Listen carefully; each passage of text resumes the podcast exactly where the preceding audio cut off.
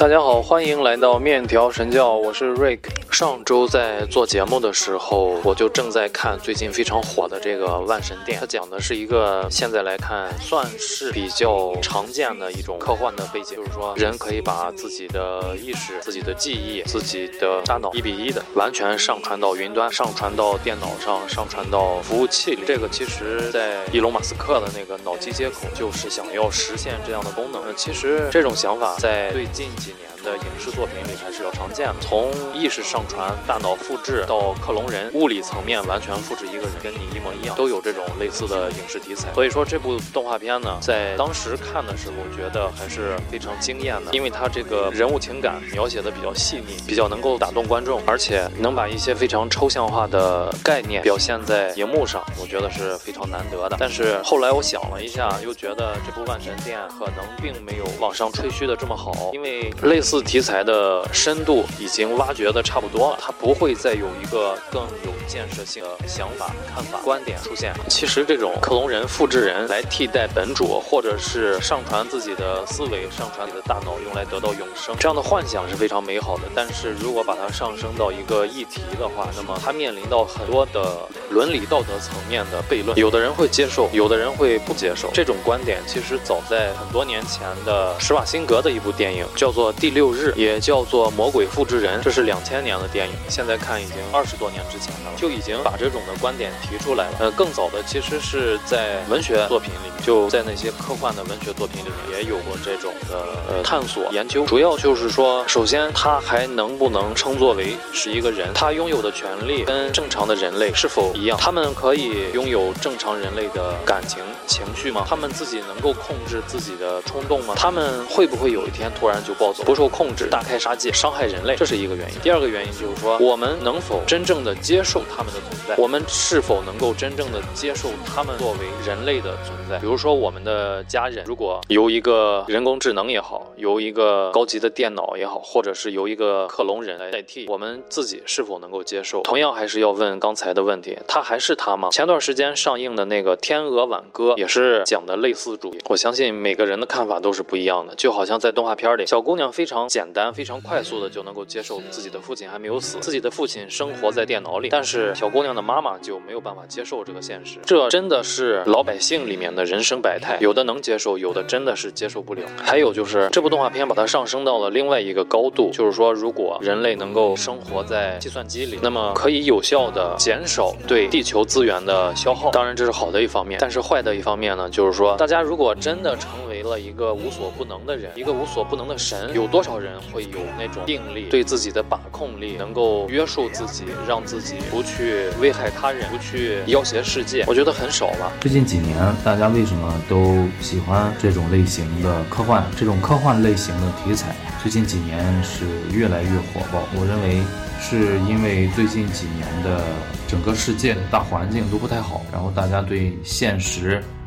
没有那么多的期望，对未来没有那么多的期望，导致大家会把更多的希望投射在未来，希望未来可以发展成科幻科幻电影里、电视剧里那样，所以这种题材才会。经历了二十年之后，再次火爆起来。最近这个世界真的太不让人省心，大家都在想办法去逃避。我认为这是一个非常重要的原因。其实这部《万神殿》呢，有很多的其他作品的影子在。除了之前我说的《第六日》之外，还有《头号玩家》呀，包括里面的这个高科技公司叫做抖音，包括抖音的前老板是一个完完全全的乔布斯的形象。然后里面的好多的这个灵感都来自于之前的影。作品我刚才说过了，然后主人公这个小姑娘，其实在一定程度上，她跟《攻壳机动队》里面的那个素子非常的类似，而且万神殿的这个脑机交互、云端永生的设定也是跟《攻壳机动队》差不多。现在怎么说呢？网上两极分化非常严重，有觉得特别好看，也有的觉得就像我现在的看法，就是认为她其实脑洞并没有打开。之前的各种作品里面都有出现过类似的。情节，它并不能算是独树一帜，而且也并没有发扬光大，只不过是在这个深度上挖掘了一下，而且挖掘的可能还没有《攻壳机动队》那么深。前面刚刚送走一部《边缘行者》，然后又来一部这个《万神殿》，现在真的是非常流行。哦，对，它那个公司叫做字节跳动，它其实在脑洞大开，就是他的想象力和独树一帜，甚至是思想的深度方面，和瑞克和莫蒂有非常大的差距。非常值得一提的是，这部片子的原著是一个中国人，叫做刘宇昆。刘宇昆现在也是改编这个刘慈欣《三体》的合作编剧之一。《三体》现在不是在拍电影吗？他是一个合作编剧之一。然后刘宇昆的作品之前也被《爱死亡机器人》搬上过荧幕。我觉得这部剧打动人的地方，很有可能并不是它的题材新颖，它打动人的地方，很多情况下感觉是那种比较细腻的情感，那种父亲和女儿之间的感情啊，还有这种受到重大伤害和挫折之后的心理康复的过程，都是非常细腻，非常让人有同感。万神殿的歌曲也算是一大亮点之一，都比较好听。我觉得我应该复习一下刘宇坤的作品。对了，还有就是这部动画片呢，它自己的一个切入点，就是说这种复制大脑、上传智慧，并不是发生在一个超级英雄身上，或者是发生在特殊身身份的人身上的一件事情。这个挺难得，它就是发生在好像我们隔壁邻居啊，就是普普通通的人，这是能够让我们感同身受的一个原因。其他的其实并没有网上鼓吹的这么厉害，包括刚才说的它的创意，包括它的画风，包括寥寥几场的打斗战斗场面，还是有很大的提升空间的。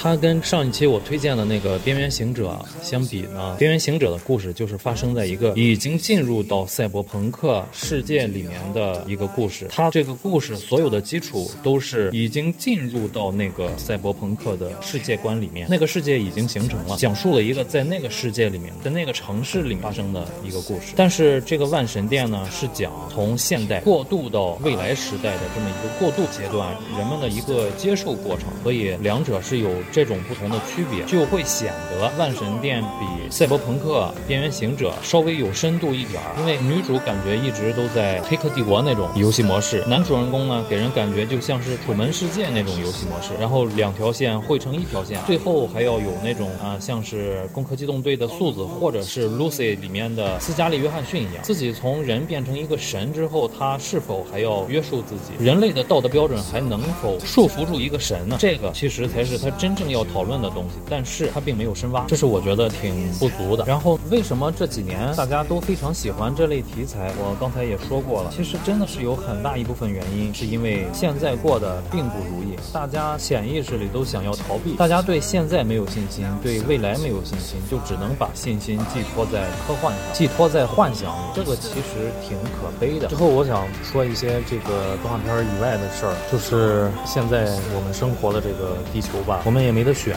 我们也跑不掉，我们只能尽全力让自己做好应付各种可能的准备。如果是发生小灾小祸的话，说不定还有生还可能性；如果是大灾大难的话，就是上辈子该着。嗯，反正是这一切都安排好了，我们要经历这一切都是有意义的。我们要经历这一切，是因为我们选择来经历这一切。我们之前没有经历过这种事情，所以我们才会选择这一辈子来经历这一。最近这几天疫情又开始泛滥了，呃，还是劝大家提前准备好一些食物，准备一个月到两个月的食物，就一直放在家里，准备一些药品，还有不容易坏的蔬菜，以免发生一些人道主义灾难嘛。到时候